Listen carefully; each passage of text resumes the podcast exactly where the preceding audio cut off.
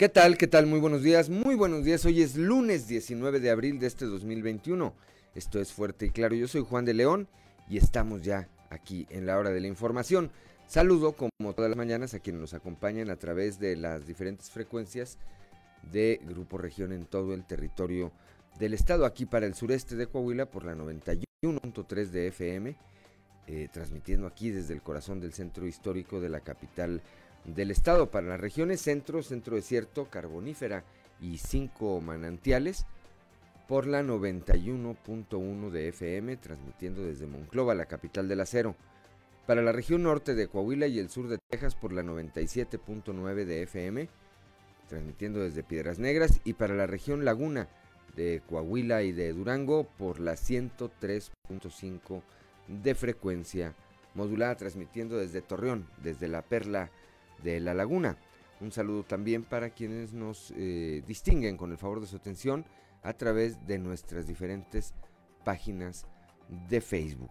Hoy hay mucha información y estos son los titulares de hoy.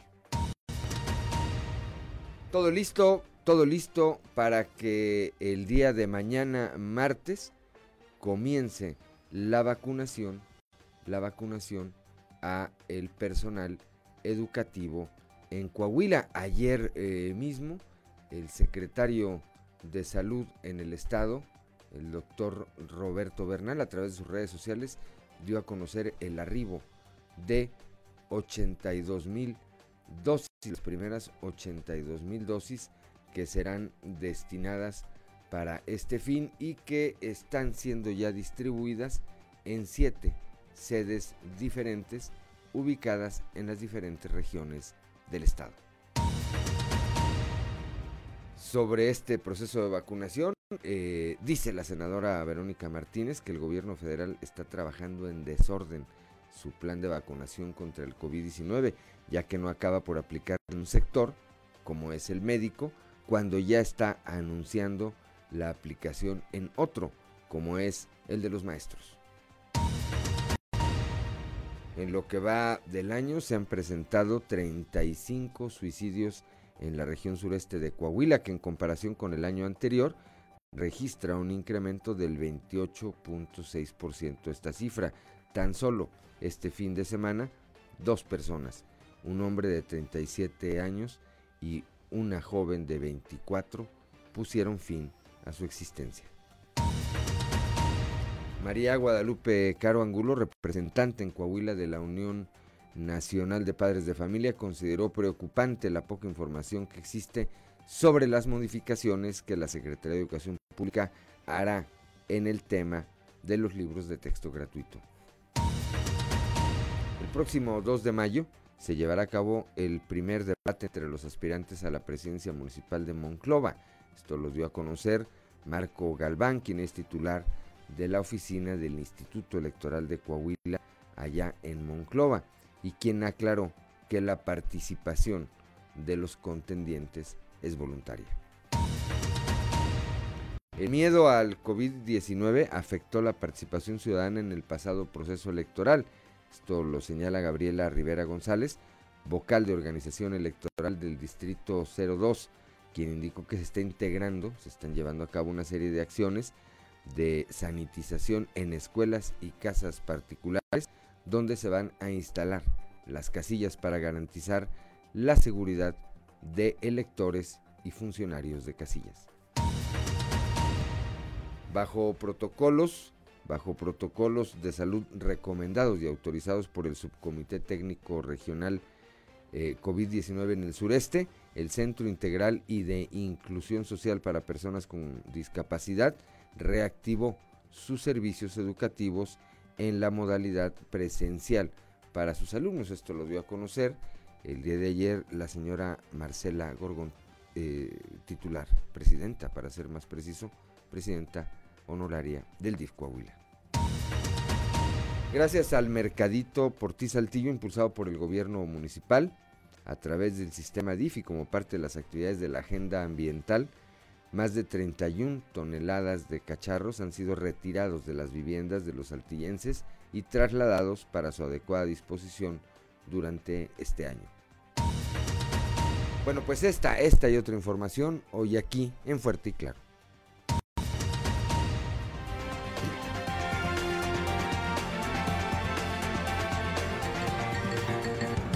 Esto es Fuerte y Claro. Transmitiendo para todo Coahuila. Fuerte y Claro. Las noticias como son. Con Claudio Linda Morán y Juan de León.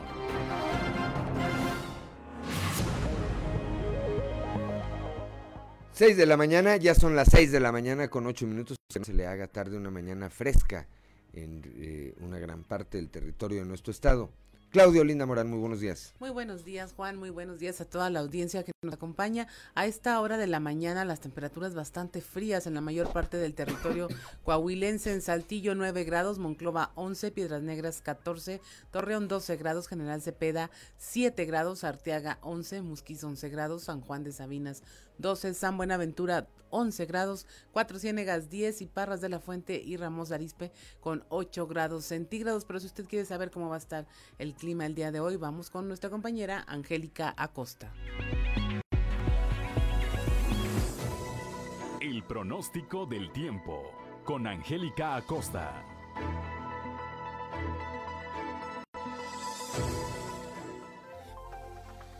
Hola, hola, ¿qué tal amigos? ¿Cómo están? Muy buenos días. Me da muchísimo gusto saludarlos en este bonito lunes, inicio de semana. Estoy lista para darte los detalles del clima. Pon muchísima atención. Saltillo, 12 grados como máxima para Saltillo, mínima de 9 como te comento, principalmente soleado durante el día, va a estar fresco y por la noche un cielo principalmente claro. La posibilidad de precipitación, 1%. Eso es para Saltillo, Monclova. Atención, 19 grados centígrados como máxima Panclova, mínima de 9 durante el día principalmente soleado, se va a sentir un poquito más cálido, ¿verdad? Que Saltillo. Y por la noche de un cielo claro pasaremos a parcialmente nublado. De igual manera la posibilidad de precipitación es muy baja para Monclova, 1%, excelente. Torreón, Coahuila, 23 grados como temperatura máxima mínima de 8, ni parece que hace frío, ¿verdad? Para Torreón, durante el día principalmente soleado va a estar agradable, por la noche un cielo principalmente claro y la posibilidad de precipitación 1% excelente, Piedras Negras, 21 grados como temperatura máxima, mínima de 6. Durante el día vamos a tener periodo de nubes y sol, va a estar agradable y por la noche de un cielo claro pasaremos a parcialmente nublado. Nula la posibilidad de lluvia ahí para Piedras Negras. Y bueno, todos nuestros amigos que se tienen que trasladar hacia la Sultana del Norte, te comento que allá en Monterrey, Nuevo León, el termómetro estará alcanzando una máxima de 20 grados centígrados, mínima de 8. Durante el día principalmente soleado, por la noche un cielo totalmente claro, sin embargo va a estar fresco, por favor abrígate si vas allá para Monterrey. Y bueno, la posibilidad de precipitación 1%. Entonces, bueno, pues a tomar sus precauciones. Gracias por estar aquí, siga muy bien informado y que tenga un excelente inicio de semana. Muy buenos días. El pronóstico del tiempo con Angélica Acosta.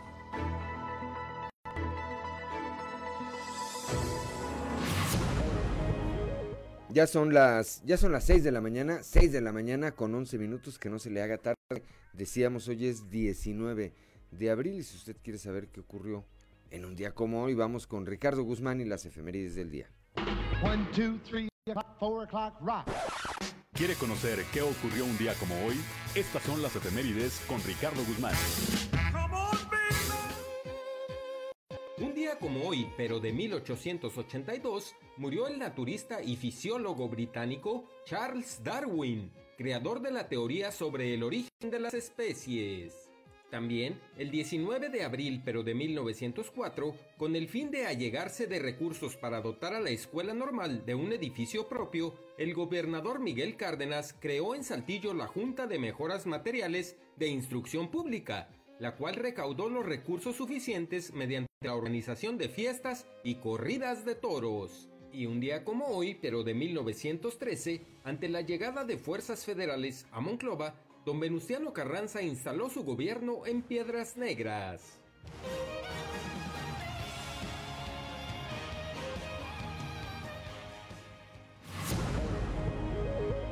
Seis de la mañana con 12 minutos, santoral del día de hoy, Claudio Linda Morán. Pues tenemos a León, Crescencio, El Fego y Expedito. León, Crescencio, El Fego y Expedito. Bueno, pues si usted conoce a alguien que lleve alguno de esos nombres o usted mismo lo lleva y tiene, o tiene algo que celebrar, pues celébrelo. Celébrelo el, eh, el día de hoy con, como hemos dicho siempre, las precauciones y las restricciones que marcan las autoridades sanitarias y sobre todo el sentido común. Ese, ese es, me parece que es el más importante. Son las 6 de la mañana, 6 de la mañana con 13 minutos y es hora de ir al mundo de los deportes con Noé Santoyo. Resumen Estadio con Noé Santoyo.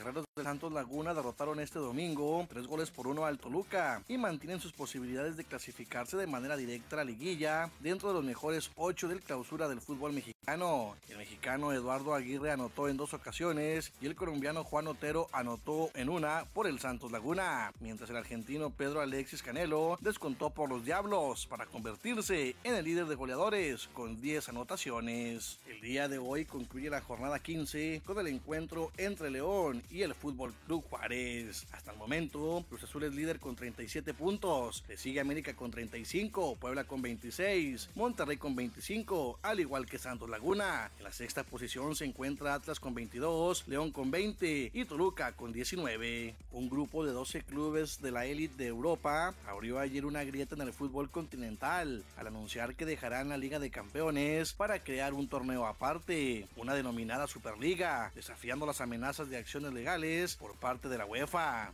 Los clubes involucrados en el proyecto de renunciar a las actuales estructuras incluyen al Real Madrid, Barcelona, Arsenal, Liverpool y el Manchester United. El Atlético de Madrid, Chelsea, Milan, Inter, Juventus y Manchester City, además del Tottenham, también se encuentran entre los fundadores. Los organizadores de la Superliga confían añadir a otros tres clubes. Ángel Correa y Marco Llorente fueron la solución en la mermada zona del ataque del Atlético de Madrid y con sendos dobletes lideraron la goleada 5 goles por 0 sobre el Eibar, que permitió a los colchoneros mantenerse firmes en la cima de la Liga Española. La victoria ante el colista rompió una racha de dos jornadas sin ganar para el Atlético, que alcanzó los 70 puntos. Aventajan por 3 al Real Madrid, su escolta inmediato. Shane Bieber mantuvo su histórico al departamento de ponches al abanicar a 13 enemigos y encaminar a los indios de Cleveland a un triunfo de 6-3 sobre los rojos de Cincinnati. Bieber se convirtió en el primer lanzador en la historia de grandes ligas en iniciar la campaña con cuatro aperturas consecutivas, con al menos 10 ponches.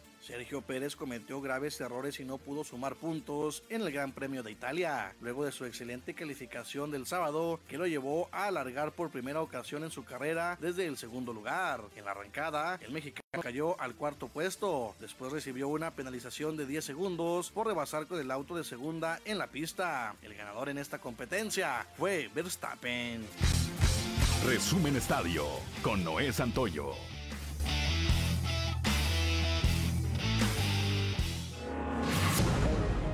Ya son las 6 de la mañana, 6 de la mañana con 16 minutos la cotización peso dólar. Claudia, ¿cómo abren hoy las operaciones? Ventajosa para el peso, un dólar está en 19 pesos con 88 centavos, a la compra 19 con 65, a la venta 20 con 12. Bien. Son las 6 de la mañana, 6 de la mañana con 16 minutos y es hora de ir a un eh, resumen de información nacional. Claudio Linda Morán. Sufren 223 personas inmunizadas reacciones severas a la vacuna anticovid, esto según la Secretaría de Salud a nivel federal, quien reportó que en el país se han presentado más de 15 mil de los llamados eventos supuestamente atribuibles a la vacunación o inmunización y de estos solo 223 son casos graves, es decir, el 1% del total de estos eventos. Aprueba el Infonavit nuevas reglas de otorgamiento de crédito. Permitirán obtener financiamiento para comprar un terreno o propiedad, aunque no se tenga una relación laboral vigente en libertad y sin intermediarios. También prevén el otorgamiento de créditos eh, subsecuentes por parte del organismo para la adquisición de viviendas y terrenos y se buscará un mayor acceso al financiamiento.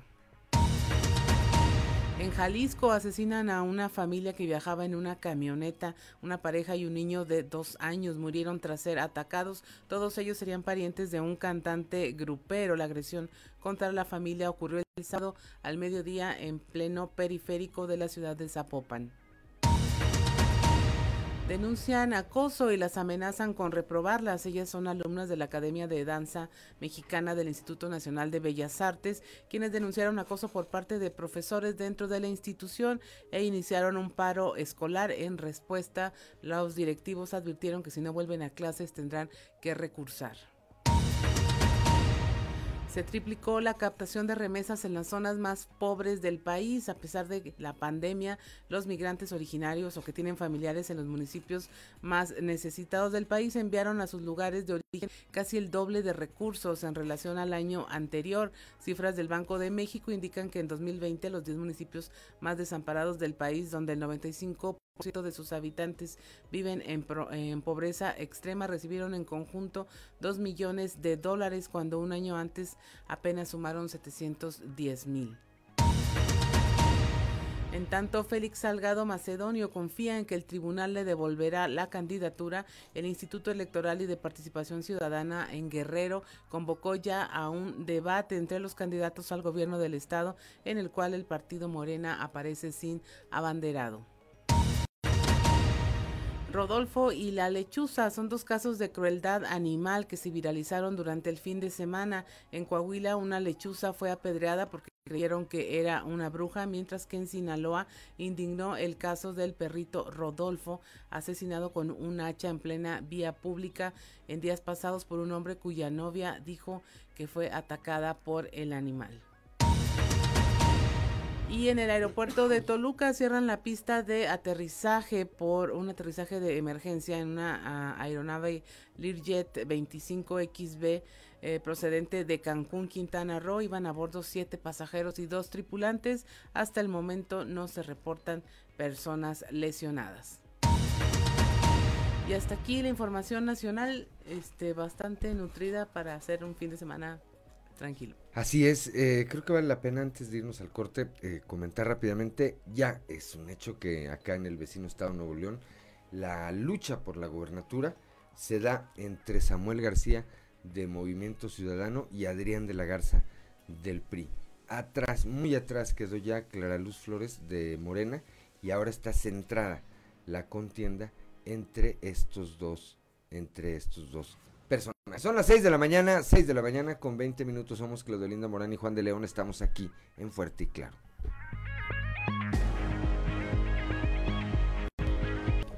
Ya son las 6 de la mañana, 6 de la mañana con 23 minutos. Que no se le, que no se le haga tarde. Vamos rápidamente un panorama informativo en el estado. Comenzamos con Christopher Vanegas aquí en el sureste, en el sureste de Coahuila con esta información aumentan 28%, aumenta 28% la cifra, los casos de suicidios en la región sureste en lo que va de este año comparado con el mismo periodo del año pasado. Cristian, muy buenos días. En lo que va del año, se han presentado 35 suicidios en la región sureste del estado, que en comparación con el año anterior ha tenido un incremento del 28.6%. Tan solo este fin de semana, dos personas, un hombre de 37 y una joven de 24, pusieron fin a su existencia. La primera de estas muertes se reportó el sábado pasado en la colonia Europa, cuando un hombre de 37 años identificado como Eduardo fue encontrado sin vida por su padre, quien alrededor de las 8.30 de la mañana acudió al domicilio de su hijo en la calle Granada para hablar de su aislamiento y de su adicción a las drogas. Sin embargo, para cuando su hijo llegó, ya se había quitado la vida, por lo que, en un último intento por no perderlo, llamó a los cuerpos de emergencia para solicitar ayuda, pero estos nada pudieron hacer para reanimarlo, confirmando el deceso. La segunda muerte por suicidio registrada durante el fin de semana ocurrió la mañana del domingo cuando los padres de una joven de 24 años la encontraron sin vida en el interior de su domicilio en la zona centro. La joven fue identificada como Tania, quien sin motivo aparente decidió acabar con su vida y fue encontrada por sus padres, quienes inmediatamente llamaron al sistema de emergencias 911, reportando el hecho y solicitando ayuda, pero nada se pudo hacer por la joven, porque de acuerdo al reporte de los cuerpos de emergencia, la joven se quitó la vida durante la madrugada. Teresita Barrientos, encargada del Departamento de Psicología de DIF, Saltillo explicó que las muertes por suicidio son bastante caóticas para los familiares, ya que, al no tener una explicación de los motivos, no logran asumir o aceptar el deceso. De conocer que para la psicología las muertes por suicidio son catalogadas como muertes de alto impacto, que fracturan el círculo familiar, puesto que se llena de culpa e incertidumbre. Es difícil de entender y no hay una causa definida a la que se le pueda atribuir. Tan solo en el 2019 en Coahuila se presentaron 266 casos de suicidio. En el 2020 se presentaron 283 casos, 17 suicidios más. Tan solo en la región sureste se registraron 100 suicidios durante el 2020 en donde el 90% fueron de hombres, de acuerdo a un análisis realizado por el Departamento de Psicología del DIF Saltillo. En este sentido, la psicóloga explicó que el suicidio se da más en hombres por cuestiones de género, ya que para el género masculino es más complicado gestionar emociones. Dio a conocer que las cuestiones de masculinidad homogénea, la violencia de la que pueden ser parte, los tabús para pedir ayuda o verse vulnerables ante una situación, además de la necesidad de control, son las que hacen más propenso a que los hombres se quiten la vida. No obstante, recalcó, que no hay un motivo específico para que se le pueda atribuir al suicidio, puesto que es multifactorial y que todos, hombres, mujeres, adultos y jóvenes, están expuestos. A pesar de esto, dio tres señales de alerta, el estrés, la ansiedad, la depresión, haciendo énfasis en que un tratamiento psicológico puede ayudar a la prevención del suicidio, por lo que exhortó a la ciudadanía a buscar ayuda en caso de padecer uno o los tres casos descritos. Para Teresita Barrientos y para otros profesionales de la salud mental, Pese a que el suicidio va en aumento, es algo que se puede prevenir con atención psicológica y creando redes de apoyo entre familiares y amigos. Para Grupo Región informó Cristo Vanegas. Ya son las 6 de la mañana, 6 de la mañana con 27 minutos. Gracias a Cristo, a Cristo Vanegas. Vamos ahora a la región eh, Laguna, ya con Víctor Barrón. Preocupa la poca información sobre la modificación a los libros de texto gratuito. Víctor, muy buenos días.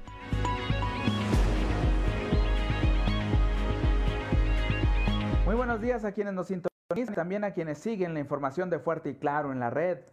En temas de la comarca lagunera, María Guadalupe Caro Angulo, representante en Coahuila de la Unión Nacional de Padres de Familia, consideró preocupante la poca información que existe sobre las modificaciones que la Secretaría de Educación Pública hará en el tema de los libros de texto gratuito. Escuchemos parte de lo que nos platicó. Pues mire, es que estamos un poco preocupados porque este, quieren modificar los libros de texto, pero lo quieren hacer muy rápidamente, muy express, para ya presentarlos este, en dos semanas. Entonces, pues, nuestra preocupación es cómo los van a revisar en muy poquito tiempo. No, no da tiempo de, de una revisión exhaustiva y qué es lo que van a revisar realmente y cuáles son los contenidos que van a modificar. Eso no nos no han dicho a la, a, la gente, no nos han dicho los padres de familia. Y entonces, pues, esa es nuestra preocupación. Entonces, ¿qué es lo que van, quiénes son los que van a revisar y qué contenidos son los que están revisando? ¿Cuáles son los que se van a modificar? Nuestra preocupación es que nada más se les den contenidos memorísticos a los niños y no se les propicie el pensar, el analizar. Esa es nuestra preocupación. ¿Qué cambios de fondo va a haber? Se va a cambiar la, ideología sin, sin la autorización de maestros y padres de familia, de que se cambie, digamos, una idiosincrasia mexicana que tenemos, los valores. Agregó la entrevistada que voces calificadas en el tema, como es la Asociación Mexicana de Profesiones de la Edición, establecen que para hacer una revisión orientada a la modificación de libros de texto gratuito es necesaria una consulta con la participación de investigadores, psicólogos, pedagogos y padres de familia. Esto es todo en la información. Desde La Laguna reportó Víctor Barrón. Que tengan un día excelente. Mañana con 30 minutos. Gracias, gracias a Víctor Barrón allá desde la región eh, lagunera. ¿Qué más tenemos, Claudelina Morán? La región centro se prepara ya el debate entre los candidatos a la presidencia municipal. Esto lo informa Marco Galván, titular de la oficina del Instituto Electoral en Monclova. Eh, la información nos la tiene nuestra compañera Guadalupe Pérez. Muy buenos días, buen inicio de semana. Tenemos entrevista con Marco Galván, quien es titular del IEC en Monclova, y nos habla de que se recibieron solicitudes por diferentes candidatos a la alcaldía para realizar un debate y ya se tiene fecha. Aquí en el municipio de Monclova nada más este, tres partidos lo solicitaron por escrito ante el comité, que fue el Partido Acción Nacional, fue el, el partido del PRI y el candidato por Fuerza México. Fuerza por México, César Flores. ¿Y? Ellos tres pidieron, lo hicieron este, por escrito, eh, el debate, eh, se mandó su información a Saltillo. Eh, ya se celebró una sesión ahora pasado, días pasados, no me acuerdo la fecha, una sesión extraordinaria donde el tema de los debates. fue una propuesta y al parecer se aprobó. Va, se van a realizar cuatro debates en diferentes municipios. se seleccionaron eh, va a ser en Saltillo el 16 de mayo, en Torreón el 30 de mayo y en Monclova el día 2 de mayo, nos toca el día 2 de mayo a las 11 de la mañana y también Tierras Negras el 25 de abril, el primero. Como lo precisa Galván, será el 2 de mayo cuando se realice este debate. A las 11 de la mañana, será en línea y por supuesto se transmitirá en la página oficial de YouTube. En este sentido, el debate será tema abierto, especialmente para que los candidatos que participen presenten sus respectivas plataformas electorales. En este sentido, la participación de los candidatos será voluntario. Saludos desde Monclova para Grupo Región Informa, Guadalupe Pérez. Gracias, gracias a Guadalupe Pérez. Ahora vamos al norte del estado allá con Norma Ramírez. Vital la generación de políticas contra la violencia infantil. Esto lo señala la candidata del PAN a la presidencia municipal de Piedras Negras. Norma, muy buenos días. Muy buenos días, Juan. Claudia, esta es la información desde Piedras Negras. La candidata a la presidencia municipal por el Partido Acción Nacional, Maite Hernández Ventura, declaró su preocupación por la violencia de rebote que sufren los niños y niñas al ser violentadas por sus madres tras discusiones con sus parejas. De ahí el interés de aplicar políticas públicas sociales de atención especializada para combatir este tipo de violencia. Esta es la información. Eh, desafortunadamente, cuando la violencia entra por la puerta, el respeto y la armonía del hogar salen por la ventana. Tienes toda la razón. Nuestros hijos eh, vienen siendo de alguna manera afectados por este tipo de estrés y este círculo de violencia que se genera dentro del hogar. ¿Cómo se podría eh, dar seguimiento para fortalecer la familia, que es lo que nosotros estamos promoviendo? Precisamente primero conocer los derechos que como mujeres y como familia, los niños también tienen derechos, los, los niños y los adolescentes también tienen derechos. Por eso yo considero que hay que reforzar de ya, después de que ya se esté normalizando la actividad tanto de familia como de esparcimiento y la económica, este, reforzar los programas que ya existen en cuanto a la orientación y el apoyo psicológico para las familias. Tenemos que salir de estas, pero fortalecidos todos, es decir, las madres tienen, nadie, si la mamá no está bien o la persona que esté a cargo de la, de la familia, como jefa de familia, si no están bien los que están de, de, representantes, en este caso papá y mamá en la familia, no están bien, no pueden estar bien los dos hijos. Entonces, el apoyo tiene que ser integral a papá, a mamá y por supuesto a los niños. Los niños no tienen por qué sufrir ningún tipo de violencia ni psicológica ni física porque no podemos normalizar ningún tipo de violencia, ninguna modalidad de violencia hacia nadie de la familia. si, el núcleo de la familia, que es la, núcleo de la sociedad, que es la familia, no está fortalecido, no está respaldado y no está protegido por las autoridades que tienen esa responsabilidad, no podemos avanzar en un Piedras Negras justo tiene que ir en equilibrio ordenado, pero fomentando desde luego los valores desde la familia. Para Fuerte y Claro, desde Piedras Negras, Norma Ramírez.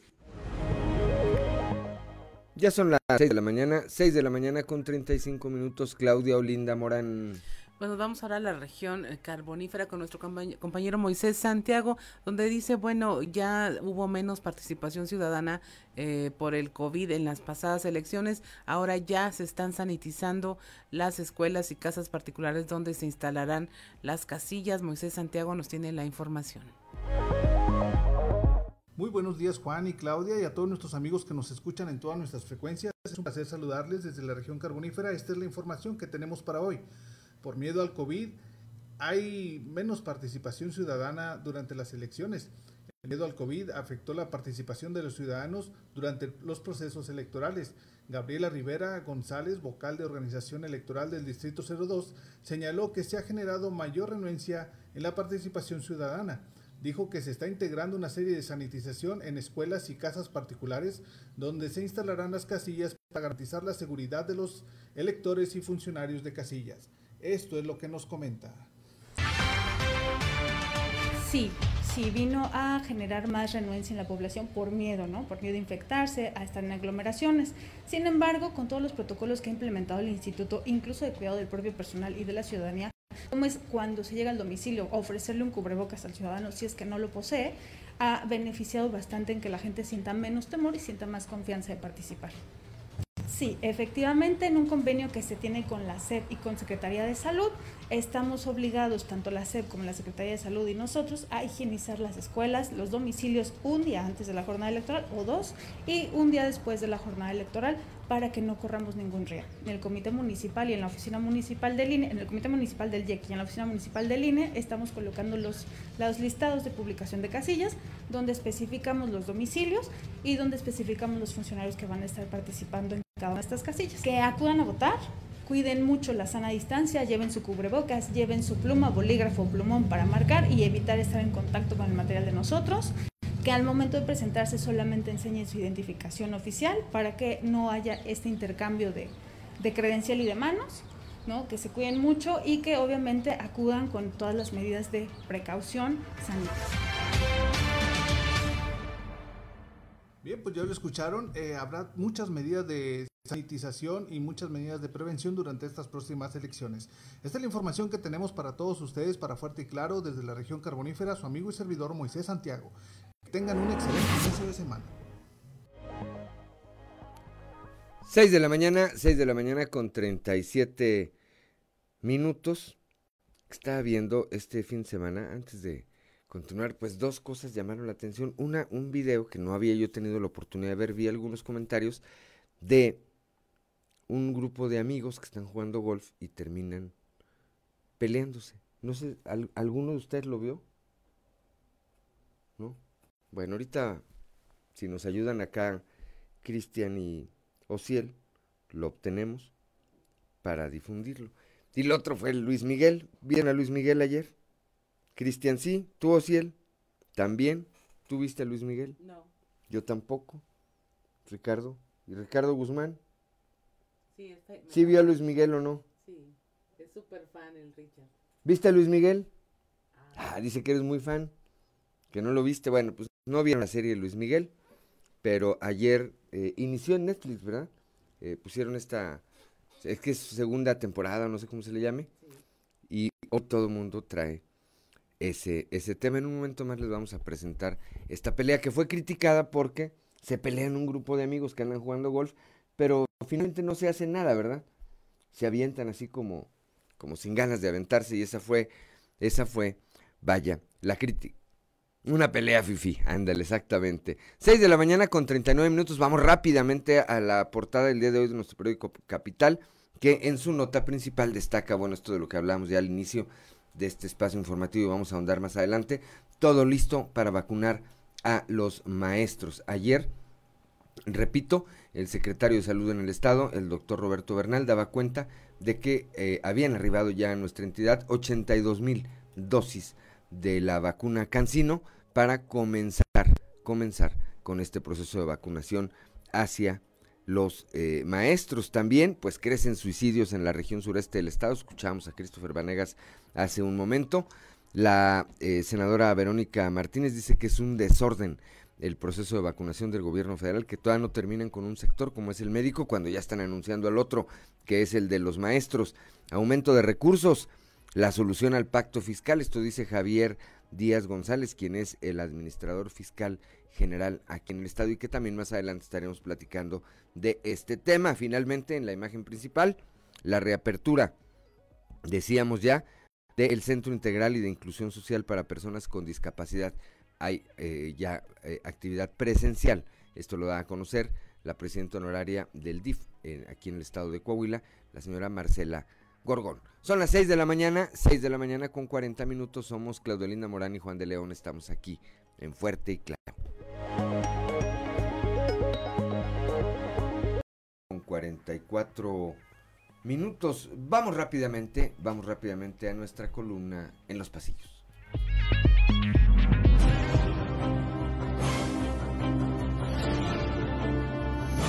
Y en el cartón de hoy, lastre que nos presenta Emilio de Hoyos tratando desesperadamente de salir a flote con su playerita de morena y con un enorme lastre que dice UDC que lo está arrastrando hasta el fondo. Muy pendiente del proceso de vacunación que iniciará en Coahuila con el personal educativo, anda el secretario de Salud, Roberto Bernal, quien ayer dio cuenta del arribo al estado de unas 82 mil dosis de la vacuna Cancino que serán distribuidas en siete sedes ubicadas en las diferentes regiones para iniciar con esta etapa.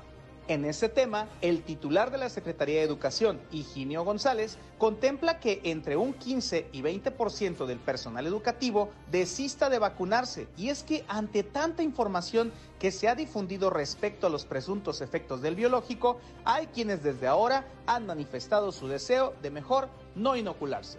El que presumió ayer que será papá por segunda vez fue el priista redimido Julio Long el aún alcalde de San Juan de Sabinas compartió junto con su señora esposa que su segundo hijo será varón.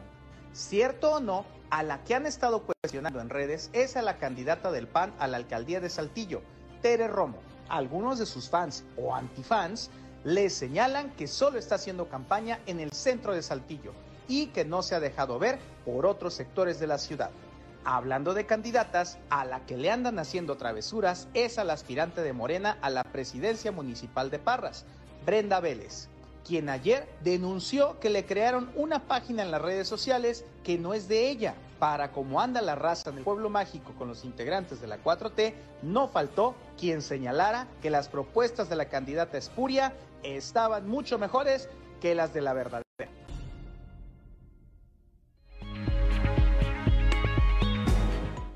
Ya son las 6 de la mañana, 6 de la mañana con 46 minutos. Vamos ahora, eh, comentábamos al inicio de este espacio, está todo listo, todo listo ya para que comience este proceso de vacunación hacia los maestros. Decíamos que ayer, a través de sus redes sociales, de manera personal, el secretario de Salud, el doctor Roberto Bernal, daba cuenta del arribo de estas primeras 82 mil dosis de la vacuna Cancino para iniciar con este proceso. Mi compañera Leslie Delgado tiene más información. Muy, buenos días, Leslie. Hola, ¿qué tal? Muy buen día, Lick. Eh, te saludo con gusto en esta mañana, nuestro escuchas y quien nos sigue a través de redes sociales. Efectivamente, pues este fin de semana, eh, pues el gobierno del estado, tanto la Secretaría de Educación como la Secretaría de Salud, junto al gobernador Miguel Ángel Riquelme, pues estuvieron afinando los detalles de esta vacunación que se tiene planeado que inicie este martes a eh, trabajadores de la educación. Y pues bueno, a grandes rasgos se dijeron que eh, se pondrán a disposición un total de 37 cédulas eh, con personal de enfermería de vacunación para aplicar las vacunas en siete sedes aquí en Coahuila, donde eh, pues se plantea que se ubiquen en Piedras Negras, Acuña, San Juan de Sabina en las instalaciones de la Universidad Autónoma de Coahuila, en Frontera, Torreón, San Pedro y Saltillo, donde ya se levantó un censo, eh, donde obviamente eh, la mayor cantidad de trabajadores de la educación se sitúa en Saltillo con 30 mil. Y pues bueno, también cabe señalar que van a trabajar coordinadamente con eh, la Secretaría de Defensa Nacional, donde pues también eh, se coordinaron con el coronel de infantería Roberto Solórzano del 69 Batallón de Infantería. Y pues bueno, también eh, cabe señalar que en este protocolo de aplicación de vacunas, la Secretaría de Educación se encargará de entregar estos censos por plantel y elaborar la agenda para realizar el traslado hacia los puntos de aplicación de la vacuna en todas pues estas regiones y pues bueno, es por su parte la Secretaría de Salud con apoyo de personal de educación instalarán filtros médicos, se hará una revisión de los censos y se contará con las células de vacunación pues para eh, otorgar agilidad al proceso. Y pues bueno, también algo muy importante eh, que señalaron en, en esta información que compartieron a través de eh, pues la página de Facebook de la Secretaría del Gobierno del Estado, perdón, eh, se informó que únicamente se dará acceso a los docentes previamente informados y censados, quienes llegarán en transportes que facilitarán las autoridades municipales avaladas por la Secretaría de Educación. Además, pues de eh, este proceso que ya conocemos de vacunación, en el que pues se tiene que instalar un módulo específico para que eh, los maestros vacunados reposen y no haya eh, pues algún efecto adverso, eh, tenerlos en observación. Y pues bueno, cabe señalar también, Lick, que durante estos días, eh, posterior a que se dio a conocer esta noticia por parte de Hugo López Gatel, de que eh, van a eh, vacunar a los trabajadores de la educación en cinco estados del país, se comenzó a entregar a los maestros una circular eh, para precisamente darles a conocer a los maestros los detalles de cómo va a ser este proceso de vacunación eh, a todos los docentes que, laboran en el Estado, LIC. Bien, pues estaremos atentos. Ojalá que ahora sí eh, haya un trabajo coordinado, dada la experiencia de la primera fase de la vacunación contra adultos mayores, hacia adultos mayores, perdón, de 60 y en, en adelante, pues ahora sí haya una coordinación entre las autoridades de los diferentes órdenes, que eso pues permita que los maestros, que los maestros y que todos los que vayan luego en estos procesos reciban eh, su vacuna sin mayor complicación. Gracias Leslie, como siempre, por su reporte. Muy buenos días. Muy buen día. Gracias. 6 de la mañana, 6 de la mañana con 51 eh, minutos. Pues sí, lo que se esperaría es que ahora sí hubiera esa coordinación. A mí me parece que la va a haber Creo que después de esa plática que sostuvieron eh, Roberto Bernal, Reyes Flores Hurtado y Fernando Gutiérrez Pérez, que se dejaron ver ahí en un Starbucks en una foto muy sonriente los tres después de que hizo crisis acá todo esto de eh, la sede en Canacintra y demás, creo que a partir de eso eh, tendremos una mayor coordinación. Ya tenemos a Raúl Rocha, todavía no está Raúl Rocha, no, ahí lo que veo es que ya no... Ah, ya está, ya está. Ya está Raúl Rocha. Raúl Rocha, bueno, pues dice con respecto a este plan de vacunación, la senadora Verónica Martínez, que pues que el, el, el, plan que está llevando a cabo el gobierno federal es un desorden. Raúl, muy buenos días.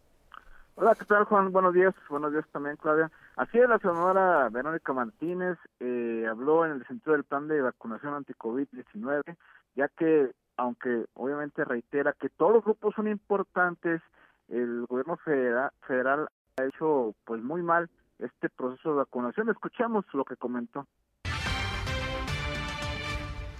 Pues el estimado en el caso de Coahuila, según las cifras que, dio el mismo secretario de Salud, son 20 mil. Creo que no son tantas como para no poderlo hacer.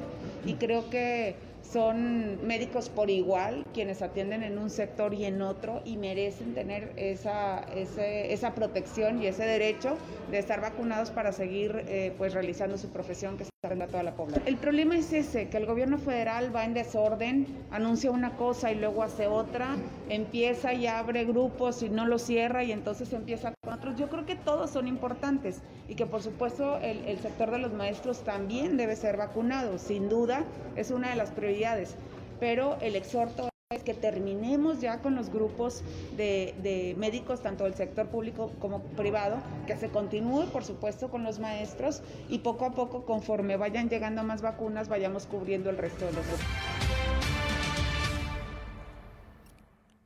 6 de la mañana con 53 minutos, pues eso sería lo ideal, eh, mi querido Raúl.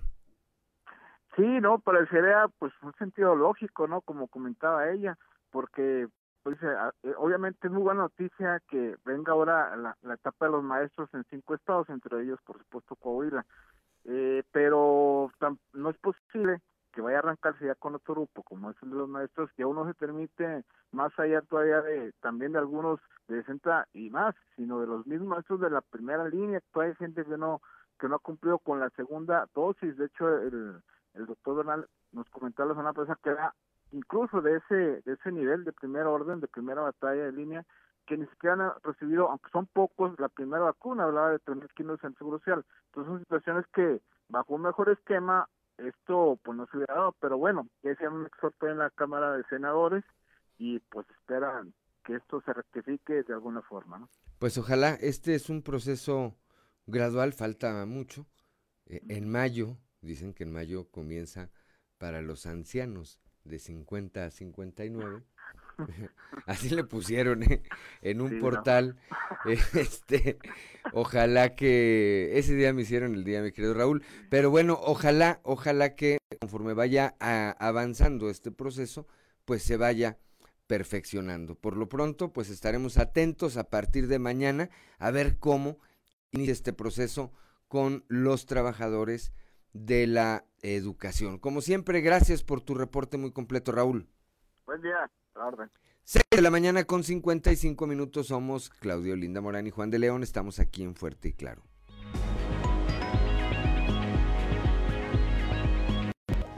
6 de la mañana con 58 minutos, 6.59 ya a esta hora la temperatura. En Saltillo 9 grados, en Monclova 11, Piedras Negras 14, Torreón 12 grados, General Cepeda 7, Arteaga 11 grados, Musquis 11 grados también, San Juan de Sabinas 12, San Buenaventura 11, Cuatro Ciénegas 10, Parras de la Fuente y Ramos Arispe con 8 grados centígrados. Mire, continuamos con la información. Este martes inicia la aplicación de la llamada vacuna china, la Cancino, para maestros en la Van a ser 4.600 dosis. Esto lo detalla David Alejandro Musi Garza, quien es el jefe de la jurisdicción sanitaria 03.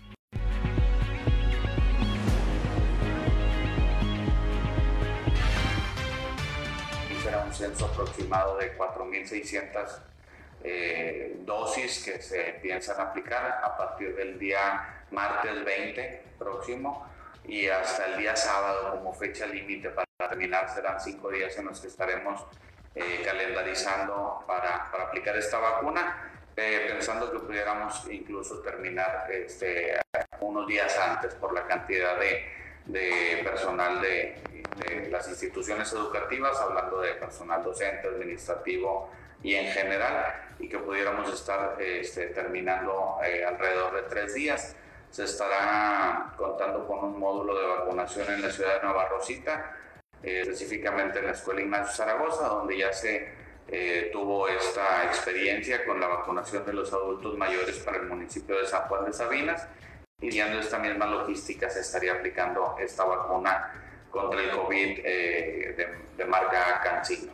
Es una sola dosis, la, la, el laboratorio Cancino, la, la vacuna tuvimos la experiencia de haberla aplicado en la localidad de Palau, al menos mil 1.200 dosis de, de, esta, de esta vacuna, 1.299 dosis. Y bueno, ya se tiene la experiencia y sería de una sola aplicación para todo el personal de, de en todo Coahuila con esta misma vacuna.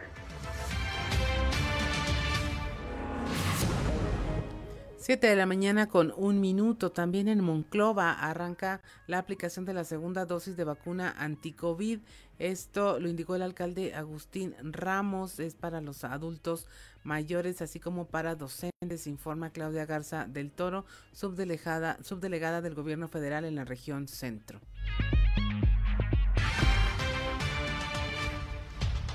Desarrollamos en el municipio junto con nuestros amigos de la Federación, con Claudia Garza del Toro, sobre todo en esta 18 de abril del 2021, donde se va a aplicar la segunda vacuna para nuestros adultos mayores de 60 años.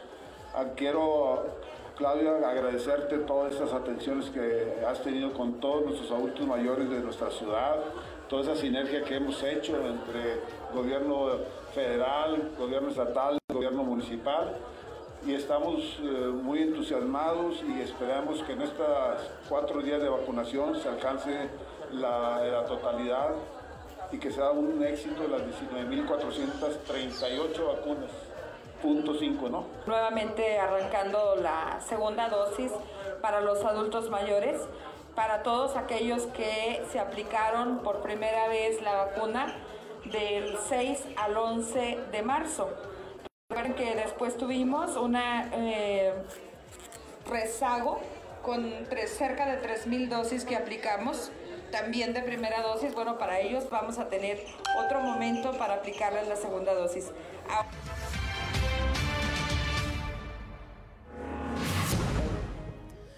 7 de la mañana con 3 minutos avala el Tribunal Superior de Justicia la 3 de 3 contra violencia de género.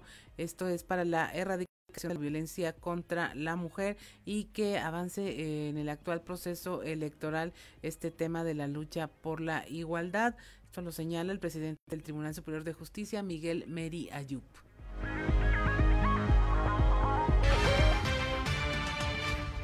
que sigamos avanzando en esta lucha por mejorar la igualdad por, entre los hombres y las mujeres en Coahuila.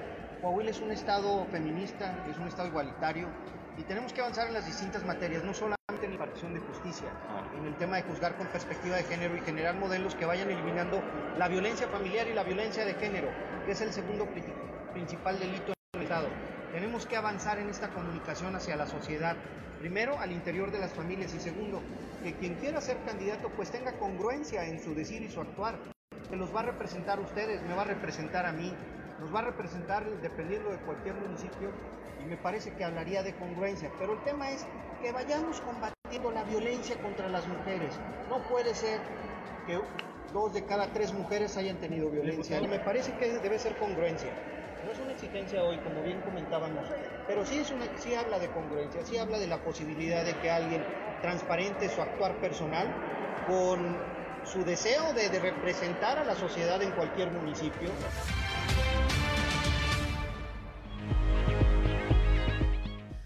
7 de la mañana con 4 minutos. La temperatura en Saltillo continúa en los 9 grados.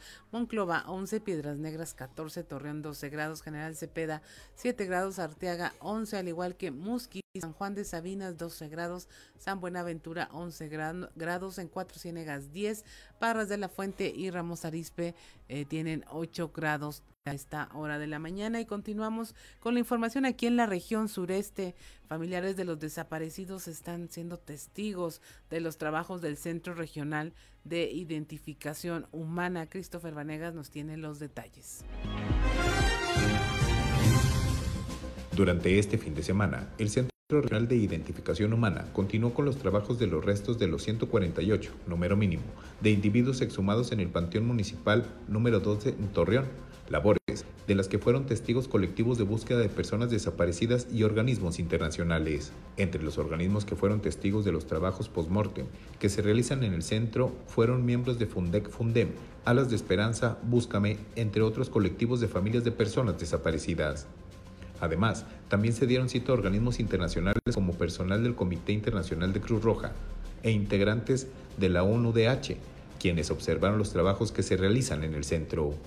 El personal del Centro Regional de Identificación Humana explicó que los trabajos post-mortem que se realizan con los restos obtenidos en la exhumación masiva realizada durante el mes de marzo son parte de la segunda etapa de las labores de la búsqueda de coincidencias de ADN. Yesca Garza Ramírez, coordinadora general del centro, el coordinador de identificaciones de la antropología forense de Guatemala, Omar Tony, y el comisionado de búsqueda del estado de Coahuila, Ricardo Martínez Loyola, recibieron a las personas y los invitaron a realizar un recorrido por el área forense en donde se realiza la fase post-mortem. Durante el trayecto se les explicó el proceso de limpieza que realizan los antropólogos forenses, que permite registrar y retirar cualquier elemento orgánico o contextual que intervenga en el proceso de análisis. Esta limpieza puede llevarse a cabo en seco o en húmedo. Garza Ramírez agregó que el proceso de análisis post-mortem es cuando se toma la muestra osteológica para el procesionamiento de ADN. Para Grupo Región informó Christopher Vanegas.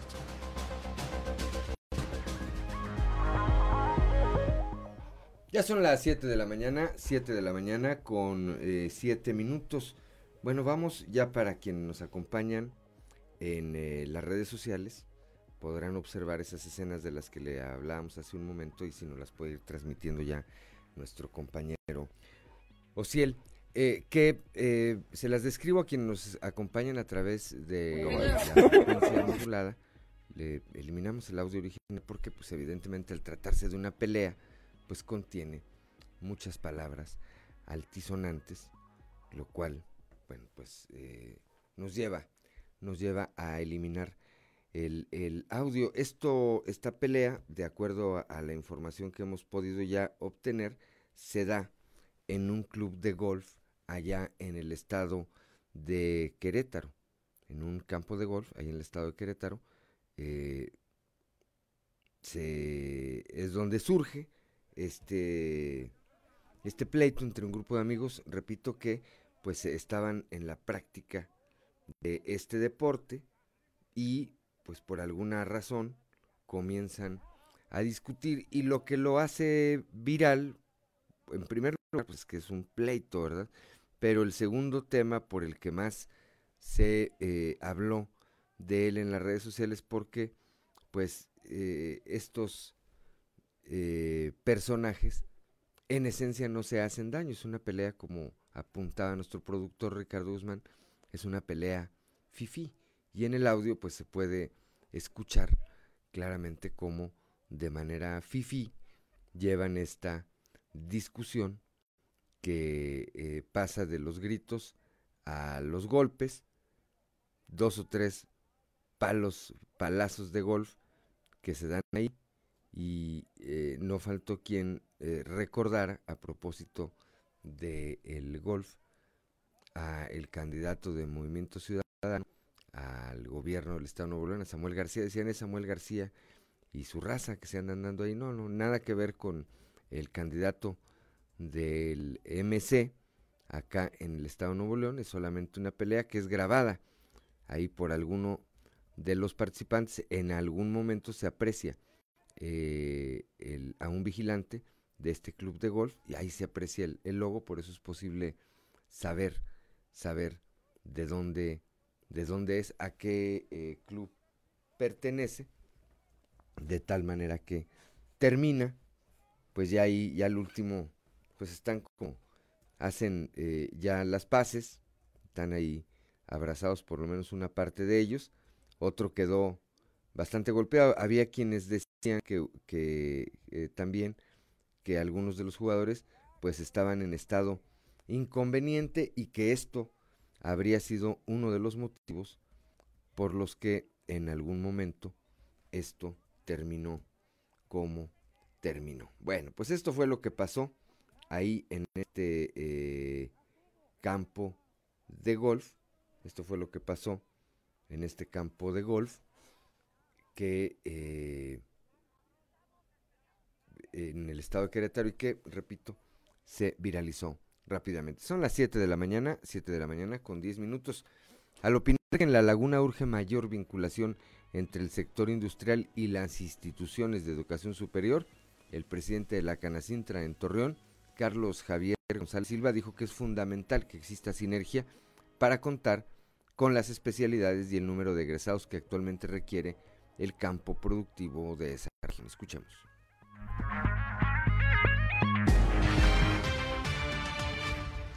Ahorita estamos tratando de vincularnos porque en el pasado no había esa sinergia entonces se producía gente que no podíamos tener aquí. Te doy ejemplos. Tenemos a la, productora más grande de, de, plata refinada en el mundo. ¿Qué carreras tenemos para...? Tenemos metalurgia, tenemos minería. Hay muchas carreras que no tenemos. O sea, creemos que, nos faltan muchas, muchas vinculación y que produzcan gente que la industria local necesite. Si tú pones carreras modernas que a lo mejor no tenemos aquí en, la laguna, lógico esa gente no va a tener lugar donde trabajar y se va a tener que emigrar. Necesitamos vincularnos, por eso para nosotros el vincularnos es primordial. Al mes que entramos tuvimos un desayuno con la gente de CIESLAC, que es la Unión de Universidades de la Laguna, para trabajar en este sentido. Tenemos que vincular. Nosotros desde Canacintra estamos tratando de vincularnos con la mayor cantidad de entes y de, y de, y de organismos para poder tener una mejor sinergia.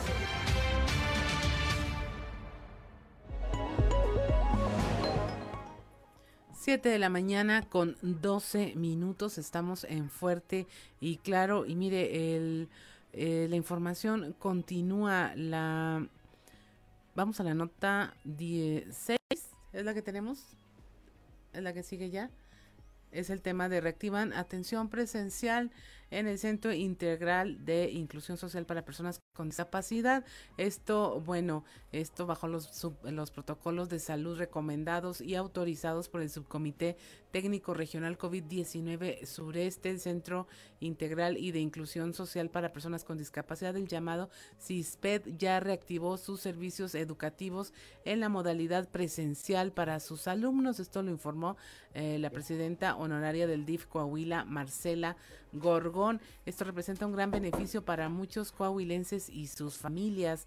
Eh, habla de que, bueno, ya hay muchas personas a quienes les surge tener este tipo de atención de manera presencial porque están en situación de vulnerabilidad y necesitan servicios específicos para su desarrollo pleno, por lo que pues les resulta satisfactorio que ya el centro integral esté funcionando de esta manera. A partir del pasado 15 de abril, ya en un horario de 9 de la mañana a 12 del mediodía, las instalaciones abrieron sus puertas, operan de lunes a viernes con una población del 30% de los alumnos. Y en Saltillo continúa el, programa Mercadito por Ti, esta combinación de programas impulsados por el gobierno municipal a través del sistema DIF como parte de las actividades de la agenda ambiental. Bueno, recolectaron más de 31 toneladas de cacharros que han sido retirados de las viviendas de los saltillenses y trasladados para la subadecuada disposición durante este año. Eh, imagine usted la cantidad. Este programa ha llegado no solamente a las colonias y barrios del área urbana, sino también a las comunidades rurales. El programa que ha sido reconocido a nivel internacional consiste en el intercambio de estos cacharros y objetos en desuso por artículos de la canasta básica de limpieza, juguetes para niñas y niños y de esta manera la ciudadanía contribuye con el gobierno municipal para impulsar el cuidado del medio ambiente al disponer de forma correcta con estos objetos y que son residuos separados, chatarrerías, sillones y colchones, entre otros. Ya son las 7 de la mañana, 7 de la mañana con 14 minutos. La semana pasada platicábamos, bueno, pues de todo esto que se está eh, preparando en torno a el eh, regreso del público, el regreso del público a los estadios. Particularmente hablábamos de las reuniones que, o de la reunión que sostuvo el gobernador del estado con los presidentes de los eh, clubes de béisbol que hay aquí en el estado de Coahuila, en el caso de el Unión Laguna, el caso de los Araperos de Saltillo y en el caso de los acereros de Monclova. Tengo la línea telefónica y le aprecio mucho al licenciado Carlos Villarreal del el Club Acereros de Monclova, del Grupo Industrial Monclova, me tome esta comunicación. Bueno, pues para platicar, Carlos, de que nos platiques, compartas con el auditorio cómo les fue en esta reunión, cómo les fue en esta reunión con eh, el gobernador del estado y cómo va a estar el tema de la asistencia del público al estadio allá, una vez que arranque eh, la temporada de béisbol de los acereros de Monclova. Muy buenos días. Muy buenos días, amigo. ¿Cómo estás? Agradecerte mucho el espacio aquí en tu programa. Este, agradecerle a tus radioescuchas para que, están aquí tomamos el tiempo para, para escuchar nuestra nuestros avances aquí para el tema de, los protocolos que estamos hemos estado trabajando. Y como bien lo indicas este, se ha tenido un muy buen avance estas semanas en, en, esta situación. Este, hace alrededor ya casi de un mes tuvimos una reunión inicial este, con la directora Linnea de Calina Garza y el secretario de Salud, el doctor Marco Burgos, a quien este, ahí la pauta del, del, plan de acción a seguir para, para, para iniciar con todo este tema, ¿no? Entonces, este, tuvimos ese primer acercamiento, después a las dos semanas cada uno entregó su protocolo de operación, cada uno de los tres equipos del, del estado, tanto acereros, algodoneros como zaraperos, entregamos nuestros protocolos para operación del estadio, así como un plan diamante, que es el, el, plan pilar de, la liga, en el que todos los equipos estamos, este, lo tenemos que seguir ahí al pie de la letra. Se entregó al doctor Marco Burgos ese, ese protocolo de cada uno de los equipos y eh, se nos hicieron diferentes comentarios pues, para complementar eh, y enriquecer dicho protocolo y después de ello eh, ya nos dimos a la tarea de buscar este, a nuestros subcomités Eh, en, el caso de Monclova, te agradecer el, apoyo y este, tanto del director de comunicaciones Orlando Gutiérrez, que es el que quien preside el subcomité regional, junto con el alcalde Agustín Ramos y los demás alcaldes e integrantes de las diferentes instituciones sanitarias de la región. Eh, este, tuvimos nosotros la presentación el pasado miércoles, eh, donde nos aprobaron ahí el protocolo de manera inicial y, ya después de esto, eh, como bien comentas, los dueños este, también este, tuvieron ahí reuniones pues, para comentar al gobernador el plan de acción que se estaba siguiendo, los protocolos que estábamos desarrollando en conjunto, los diferentes equipos, estamos trabajando muy de la mano. Este, y en esa reunión pues, nos hizo una gestión y nos, nos apoyó para también conocer cómo está operando ya Santos, Santos Laguna, que el protocolo que implementó Santos Laguna nosotros este, nos lo proporcionaron para para que viéramos cómo cómo lo estaban desarrollando y tomarlo como base para que nos autorizaran nuestros subcomités. Y de esa manera estuvimos el viernes ya con ellos en, de manera inicial en una reunión este donde estuvo nos atendió José Luis este que es el director de operaciones y de admisión del club y el día de ayer parte también personal operativo este fue con fue a, ver ya en vivo la, operación entonces eh, agradecerle a Cruz Santos Laguna las facilidades por gestión de, de nuestro gobernador y del director de comunicaciones Fernando Gutiérrez. Entonces creo que eso ha sido de gran avance. Entonces vamos a vamos ahí este paso a pasito verdad pero dando los pasos firmes pues, para lograr esta esta reactivación en el tema del béisbol sea este, muy responsable y sea eh, sea por parte de todos los, los, inmiscuidos en el tema del staff este, que estén listos para, para iniciar con esta operación. ¿Cuándo, ¿cuándo está programado eh, o cuándo estaría programado que inicie la temporada, Carlos? Mira, nosotros ahorita en unas horas, amigo, vamos a estar publicando eh, cuál va a ser nuestros, nuestro nuestro plan de acción ya este, viéndolo del lado de Moncloa. Nosotros, nuestra idea es jueves y viernes tenemos nuestros dos primeros juegos de pretemporada. ¿Qué fue lo que se le se presentó al subcomité eh, y al señor gobernador? Fue este, iniciar paulatinamente, poco a poco, lo que son la entrada y, el, y el, la reactivación del béisbol. Entonces nosotros toda la semana pasada estuvimos capacitando a todo el personal, este, primero una capacitación vía Zoom o presencial con poca gente y cuidando todos los protocolos esta semana tenemos una capacitación presencial donde también estamos empezamos a acreditar a toda a todas las, partes involucradas, desde limpieza, desde seguridad, todos los que tienen que ver con taquilla, acomodadores. Eh, también tenemos el tema de, este, de, un grupo de jóvenes que vamos a desarrollar con con el subsecretario de Educación, que tuvimos una reunión la semana pasada con este maestro Francisco Osorio, y los directores y rectores de aquí de la región, la Universidad Politécnica Moncloa Frontera de, de, con Erra Cavazos, la Universidad Tecnológica con Alfredo Yarvides y con el, este, con el contador Raúl Farías, el TEC de Monclova. Se va a llamar un grupo que se llama Vigilantes de Acero, que vamos a tener, aparte de la gente de seguridad y limpieza, un grupo que nos va a estar apoyando para el, ingreso y desalojo y el acomodo de, los aficionados. ¿Cuánta gente cuánta gente contemplan, Carlos, que de entrada pudiera participar en, en, en, asistir al estadio? Bueno, en, en este tema es jueves y viernes vamos a empezar con un con nuestras áreas de central y preferente, que son los dos primeros niveles.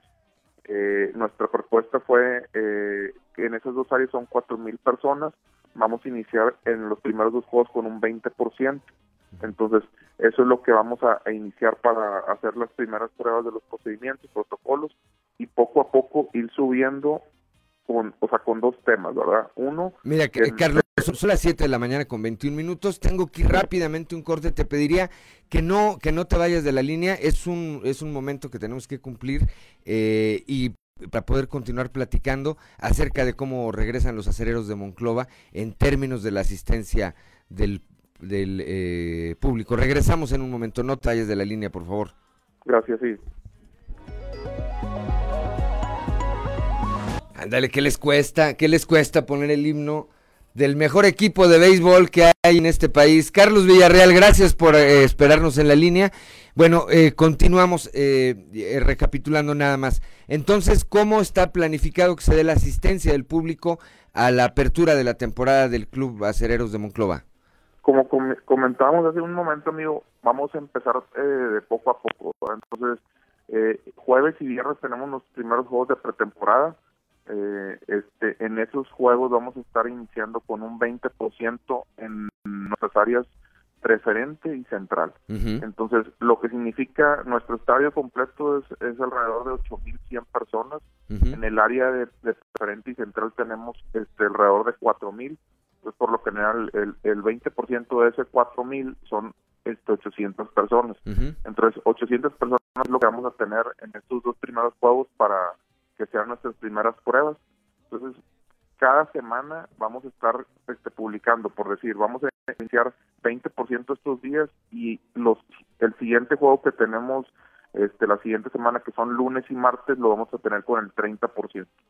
Una vez teniendo estos estos cuatro juegos se hace una reunión de evaluación donde se pone con todas las autoridades eh, un, un, un ejercicio ahí con ellos para comentar todo lo que se vivió en estos juegos y de esa manera nos van a autorizar un aumento o una disminución, ¿verdad? Este, es responsabilidad, ahí es donde es responsabilidad tanto de nosotros como de la afición, este, cumplir con los, este, con todos los puntos que están en el protocolo. Nosotros tenemos que tener una tarea muy ardua estos días de comunicarlo, este, a la afición, este, cuáles son los puntos claves y ya en el juego también estar este, comunicándole a ellos cuáles son este, los otros puntos que tienen que cumplir durante el juego.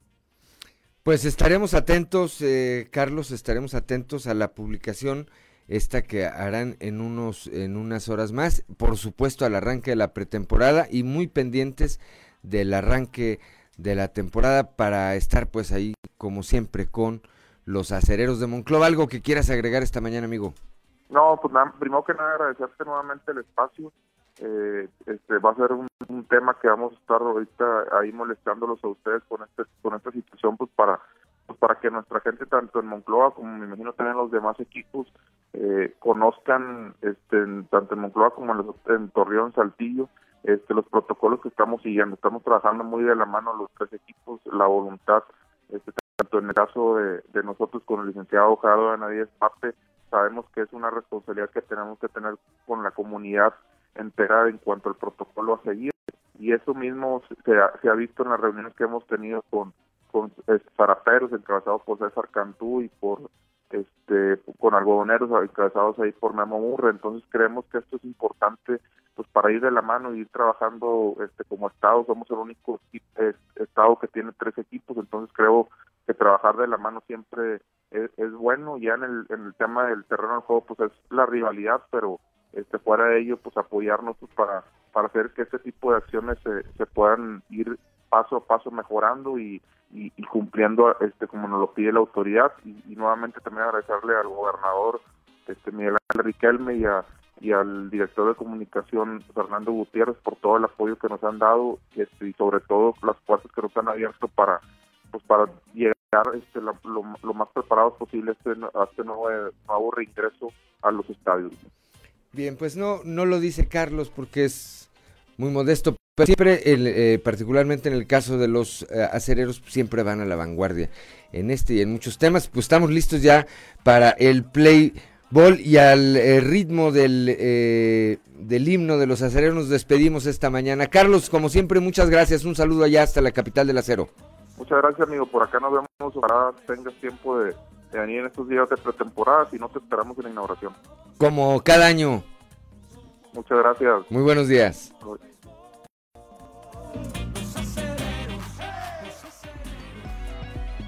Ya son las 7 de la mañana, 7 de la mañana con 30 minutos. Está con nosotros aquí en la cabina de Grupo Región esta mañana Diana Infante Vargas para hablarnos. Ahorita nos va a platicar de quién es ella, de qué estudios tiene, eh, pero para platicarnos de un tema que a mí me parece bastante relevante, el acoso, el acoso y la violencia de género en el transporte público. Claudio Linda Morán y después Diana Infante. Sí, muy buenos días, Diana. Este, bueno, Eh, lo platicamos un poco para pactar la entrevista, este tema, te publicaron un artículo eh, donde hablas precisamente sobre la violencia de género y el transporte público, una investigación sobre el acoso que hiciste en las rutas urbanas de aquí de Saltillo. Eh, tengo entendido, tienes una maestría en movilidad urbana. Después de haber ganado una beca para estudiarla en el Reino Unido. Así es. Este, el año pasado eh, no más bien en 2019, tuve la fortuna de ganar una beca para estudiar mi maestría en Reino Unido, financiada por un programa global de, del gobierno británico. Y como parte de mis estudios realicé una tesis que investigaba justo eso, la violencia de género y el acoso sexual en el transporte público. Este, esto viene a raíz de que en 2019 a mí me pasa un episodio de acoso y abuso sexual con un chofer del transporte público y cuando decido poner una denuncia, que ya es bastante complejo para una mujer. Claro, claro, porque incluso es eso, o sea, poner una denuncia siempre es un derecho, no es una obligación. Y ya que se decide poner una denuncia, aún así existen muchísimas trabas.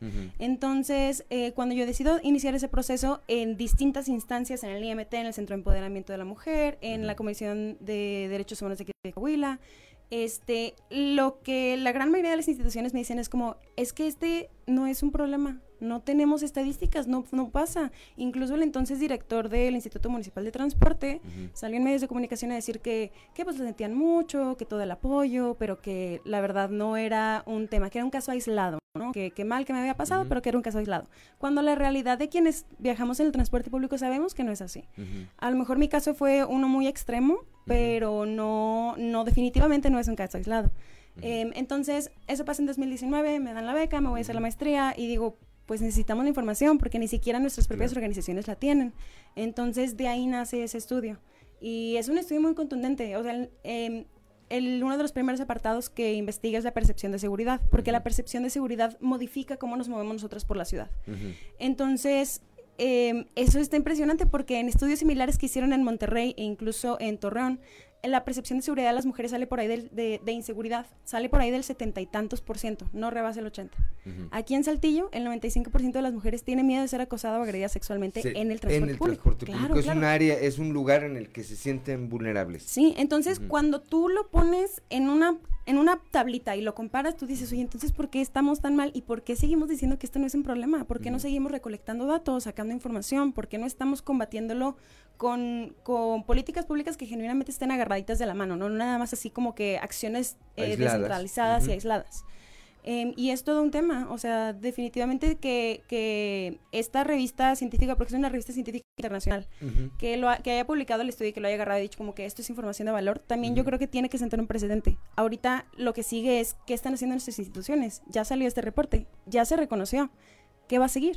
¿Qué va a seguir? Bueno, por una parte en el caso de las instituciones y qué va a seguir por la parte de la propia sociedad. A ver, el estudio dice que el noventa y tantos por ciento de las mujeres, esto es en el caso de Saltillo, sí. Eh, se sienten vulnerables en el transporte público. ¿Qué más, qué otras, qué otros datos trae el, estudio? ¿Quiénes son los que más agreden a las mujeres? ¿Los propios usuarios? Em, fíjate que dentro de las eh, preguntas de la encuesta sí decía si los usuarios o si los pero la verdad es que el acoso viene de los dos. O sea, no son nada más los choferes los que agreden y, son, y no son nada más los usuarios. Este, pero la gran mayoría son los hombres los que agreden, ¿no? Entonces... Em, que van desde agresión, una agresión verbal hasta una agresión física. Sí, sí, sí. O sea, la, el tipo de conductas inapropiadas o de acoso y violencia sexual van desde palabras, miradas lascivas, insultos, hasta tocamientos inapropiados y no solicitados, incluso hasta Em, obligar a la, a la, persona, a la mujer, a realizar actos sexuales. Entonces, cuando te pones a ver el rango de violencias que existe en el transporte público y el porcentaje de mujeres que, que ha dicho que les ha, que les ha sucedido, definitivamente es impresionante. Simplemente el año pasado el 1.8% de las mujeres fue obligada a realizar actos sexuales por parte del de, agresor. Y eso en el transporte público. Entonces, todo eso modifica nuestra percepción de seguridad y hace que nosotras como mujeres desarrollemos mapas de miedo que al final del día lo único que hacen es ponernos límites en la ciudad. Porque sabemos que nos van a acusar en el transporte público, porque sabemos que si nos ponemos tal o, tal o cual vestido falda nos van a decir cosas, esto y lo otro, dejamos de salir a las calles o dejamos de transitar ciertas zonas después de, después de ciertas horas. Y al final del día, eso repercute en nuestra capacidad de desarrollarnos profesionalmente, personalmente, muchísimas otras cosas. No es nada más de, ay, sí, nos están diciendo cosas feas en el camión. También modifica el nivel que nosotros tenemos de acceso a la ciudad. Claro. No, de entrada ya, pues en, a las 8 de la mañana que vas en, transporte, en el transporte y te agreden, pues ya te están medio echando a perder el día completo.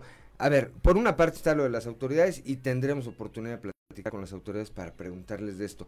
Como sociedad, ¿qué podemos hacer? Eh, ¿Qué es lo que podemos hacer como sociedad? ¿Qué pueden hacer las mujeres, pero también los hombres? Platicamos ahorita fuera del aire, cómo una parte de estas conductas se han visto, eh, de estas conductas inapropiadas, se han visto limitadas, sobre todo lo hemos visto en la Ciudad de México, cuando las afectadas graban, transmiten, eh, exhiben a sus agresores y en algunos casos hay otros hombres u otras mujeres que van en transporte público que incluso someten a los agresores.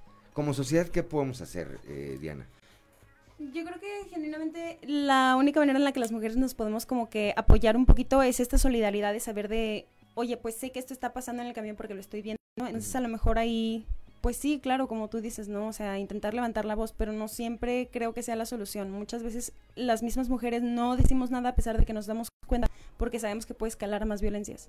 Em, yo creo que también como sociedad nos queda mucho traer ese tema a la mesa de conversación, empezar a hablarlo, ¿no? Porque el tema está normal que cuando tú le dices a una mujer, oye, me pasó esto en el camión, hombre, este, este hombre me venía viendo así o me hizo esto y lo otro, la, la, gran mayoría te va a contestar, sí, me ha pasado o lo he vivido, me pasó este episodio similar o en esta otra ruta, de, Lo hemos normalizado. Ajá, pero al mismo tiempo, porque lo hemos normalizado, no se trae a la mesa de conversación con el tono con el que se debería de traer, ¿no? ¿Qué estamos haciendo eh, como, como este, mujeres para apoyarnos entre nosotros, qué están haciendo los hombres para también checar ellos que no estén haciendo ese tipo de conductas, o sea, porque incluso van con otros hombres y les parece divertido empezar a decirle cosas a las mujeres o chiflarles o ladrarles, ¿no? Eh, eso también nos toca, hablar de ese tema y, no tratarlo a la ligera, así como que sí, a mí también me pasó. Es como, a ver, ¿y por qué no estamos exigiendo a las autoridades que se pongan otro, o sea, que, que se empiecen a desarrollar eh, programas de política pública que genuinamente intenten resanar este tema? Claudio Linda Morales. ¿Los llamas mapas de, del miedo? Sí, mapas de miedo. ¿Cómo estaría el mapa del miedo aquí? Híjole, de, eh, fíjate, yo puedo hablar de mi experiencia porque todavía lo tengo muy reciente, ¿no? Cuando a mí me pasa eso, yo soy usuaria del transporte público porque tengo años haciendo eh, temas de activismo por movilidad sustentable, derechos del peatón, etcétera.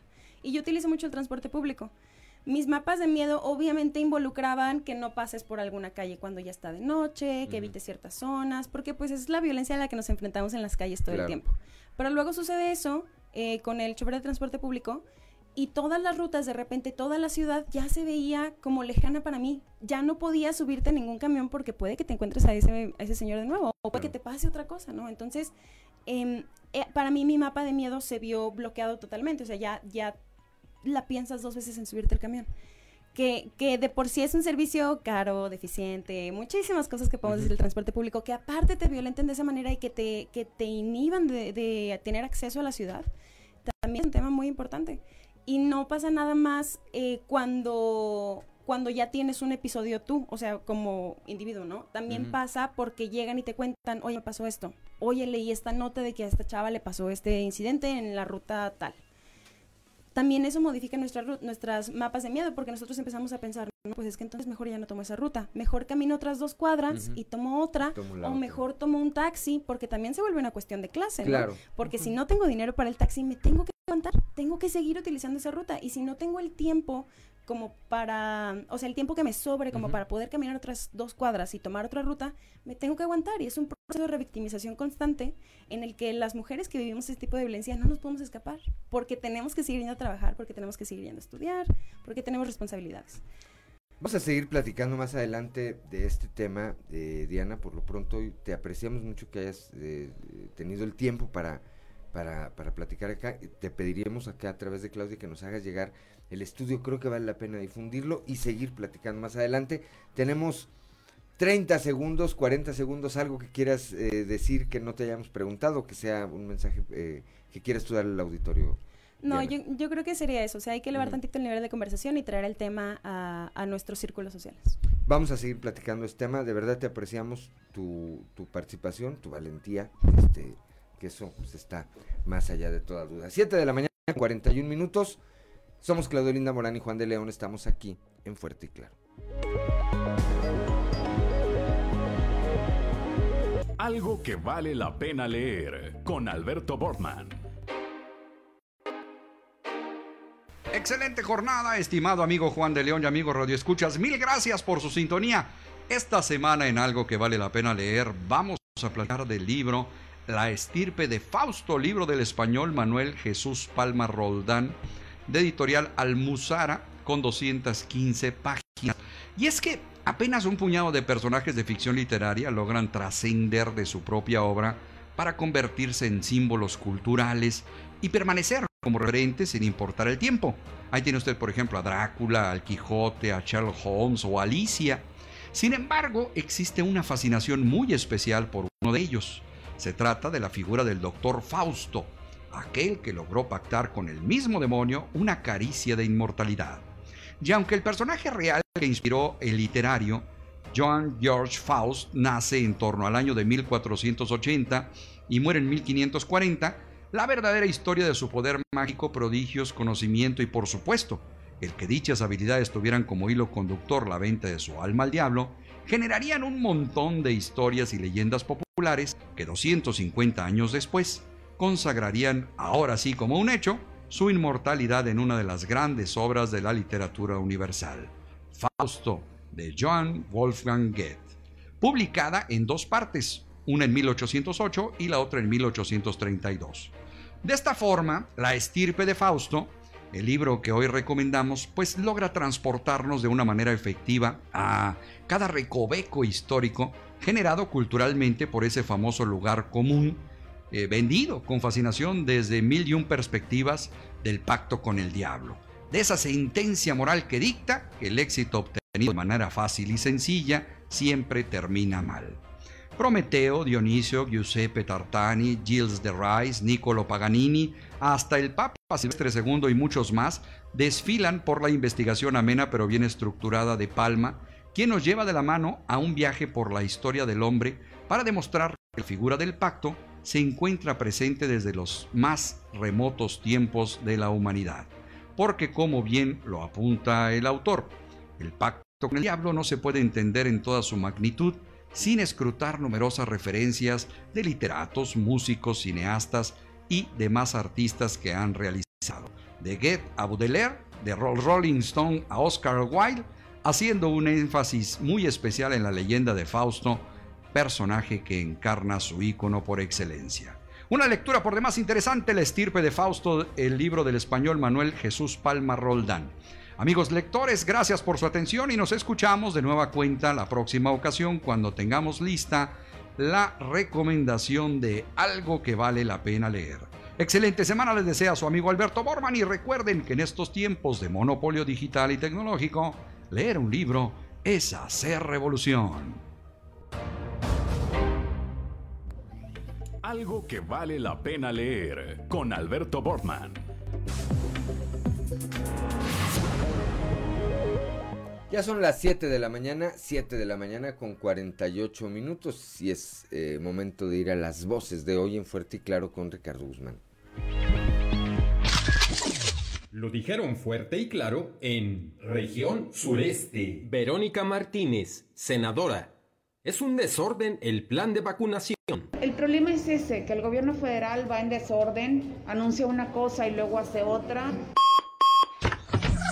Región Laguna. María Guadalupe Caro Angulo, representante en Coahuila de la Unión Nacional de Padres de Familia. Preocupa poca información sobre modificación a libros de texto gratuito. Bueno, nuestra preocupación es cómo los van a revisar en muy poquito tiempo. No, no da tiempo de, de una revisión exhaustiva. Región Centro. Marco Galván, titular de la oficina del IEC Monclova, Debate entre candidatos a alcalde de Monclova será el 2 de mayo. Y en Monclova el día 2 de mayo, nos toca el día 2 de mayo a las 11 de la mañana. Y... Región Carbonífera. Gabriela Rivera González, vocal de organización electoral del Distrito 02, estiman menos participación ciudadana por temor al COVID-19 sí vino a generar más renuencia en la población por miedo, ¿no? Por miedo a infectarse, a estar en aglomeraciones. Región Norte. Maite Hernández Ventura, candidata a la presidencia municipal de Piedras Negras por el PAN. Vital generación de política contra la violencia infantil. Si no están bien los que están de, de, representantes, en este caso papá y mamá en la familia, no están bien, no pueden estar bien los dos hijos. Las voces de hoy en fuerte y claro.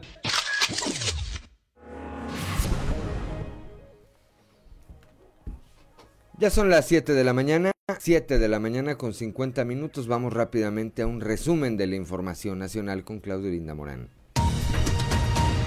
Sufren 223 personas inmunizadas reacciones severas a la vacuna anti-COVID. La Secretaría de Salud reportó que en el país se han presentado más de 15 mil de los llamados eventos supuestamente atribuibles a la vacunación o inmunización, pero de estos solo 223 casos han sido oh, graves. Aprueba el Infonavit nuevas reglas para el uh, otorgamiento de crédito. Esto podrán ser para comprar un terreno o propiedad aunque no se tenga una relación laboral vigente en libertad y sin intermediarios. También prevén eh, otorgar créditos, créditos subsecuentes por parte del organismo para la adquisición de viviendas y terrenos y se buscará un mayor acceso al financiamiento por parte de la derecho derechohabiencia de la institución. En Jalisco asesinan a una familia que viajaba en una camioneta. Una pareja y un niño de dos años murieron tras ser atacados. Todos ellos serían familiares de un cantante grupero, Alfredo Olivas. La agresión contra la familia ocurrió el sábado al mediodía en pleno periférico de la ciudad de Zapopan denuncian acoso y las amenazan con reprobarlas. Son alumnas de la Academia de la Danza Mexicana del Instituto Nacional de Bellas Artes quienes denunciaron acoso por parte de los profesores dentro de la institución. Iniciaron un paro escolar en protesta y ahora las autoridades escolares les advirtieron que si no vuelven a clases tendrán que recursar. Se triplicó la captación de remesas en las zonas más pobres del país, esto a pesar de la pandemia. Los migrantes originarios o que tienen familiares en los municipios de eh, Oaxaca y Chiapas, bueno, se pusieron las pilas y sumaron casi dos millones de dólares de, en remesas enviadas al país, cuando un año antes apenas sumaron 710 mil dólares. En tanto, Félix Salgado Macedonio dice confiar en que el Tribunal Electoral le devolverá la candidatura. El Instituto Electoral y Participación Ciudadana en Guerrero convocó ya un debate entre candidatos a la gubernatura y en el cual el partido Morena aparece sin candidato. Y para finalizar, dos historias que se hicieron virales de crueldad animal contra Rodolfo y la lechuza. Rodolfo es un perro que fue asesinado con un hacha en la vía pública en días pasados en Sinaloa y en Coahuila la lechuza fue apedreada porque creyeron que era una bruja. Y hasta aquí la información nacional. 7 de la mañana con 53 minutos. ¿Alcanzamos a ir al show? Si vamos rápidamente al show de los famosos con Ámbar Lozano. El show de los famosos con Ámbar Lozano. Asesinan a tiros a hermano de Alfredito Olivas. Han asesinado a tiros al hermano del cantante Alfredito Olivas cuando fue baleado en su camioneta que circulaba por una avenida de la zona metropolitana de Guadalajara. La Fiscalía del Estado informó que los fallecidos en el incidente son un adulto, un bebé y una mujer. Otras dos personas que también viajaban en el vehículo resultaron ilesas. Las otras dos personas fallecidas son la cuñada y el sobrino del cantante. Alfredito Olivas es un cantante, compositor y acordeonista de música regional mexicana, especializado en los estilos de banda, norteño, norteño banda y mariachi. Hasta el momento no se han dado más detalles.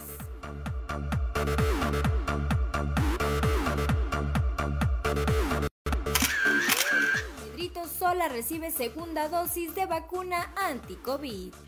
Afortunadamente ya varias personas han recibido la vacuna contra el COVID-19 y los famosos que han sido vacunados han publicado a través de sus redes sociales este momento.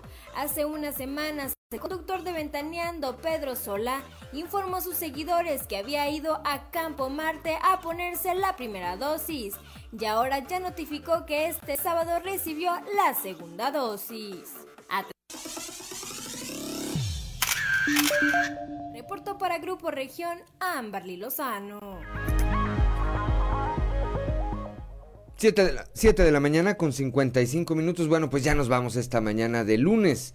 Gracias como siempre por acompañarnos. Gracias a Ricardo Guzmán en la producción, a Ricardo López en los controles, a Ociel y a Cristian eh, que se ocupan de que este espacio sea difundido a través de las redes sociales, a Claudiolina Morán como siempre mi compañera, pero sobre todo gracias a usted que nos distingue con el favor de su atención. Le pedimos que no se vaya en un momento más a través de nuestras diferentes frecuencias los espacios informativos locales de Grupo Región con Región Informa. Yo por lo pronto lo invito a que continúe en la sintonía de la 91.3 de FM y a que nos acompañe mañana a partir de las 6 y hasta las 8 de la mañana en Fuerte y Claro. Tenga usted un excelente, un excelente inicio de semana.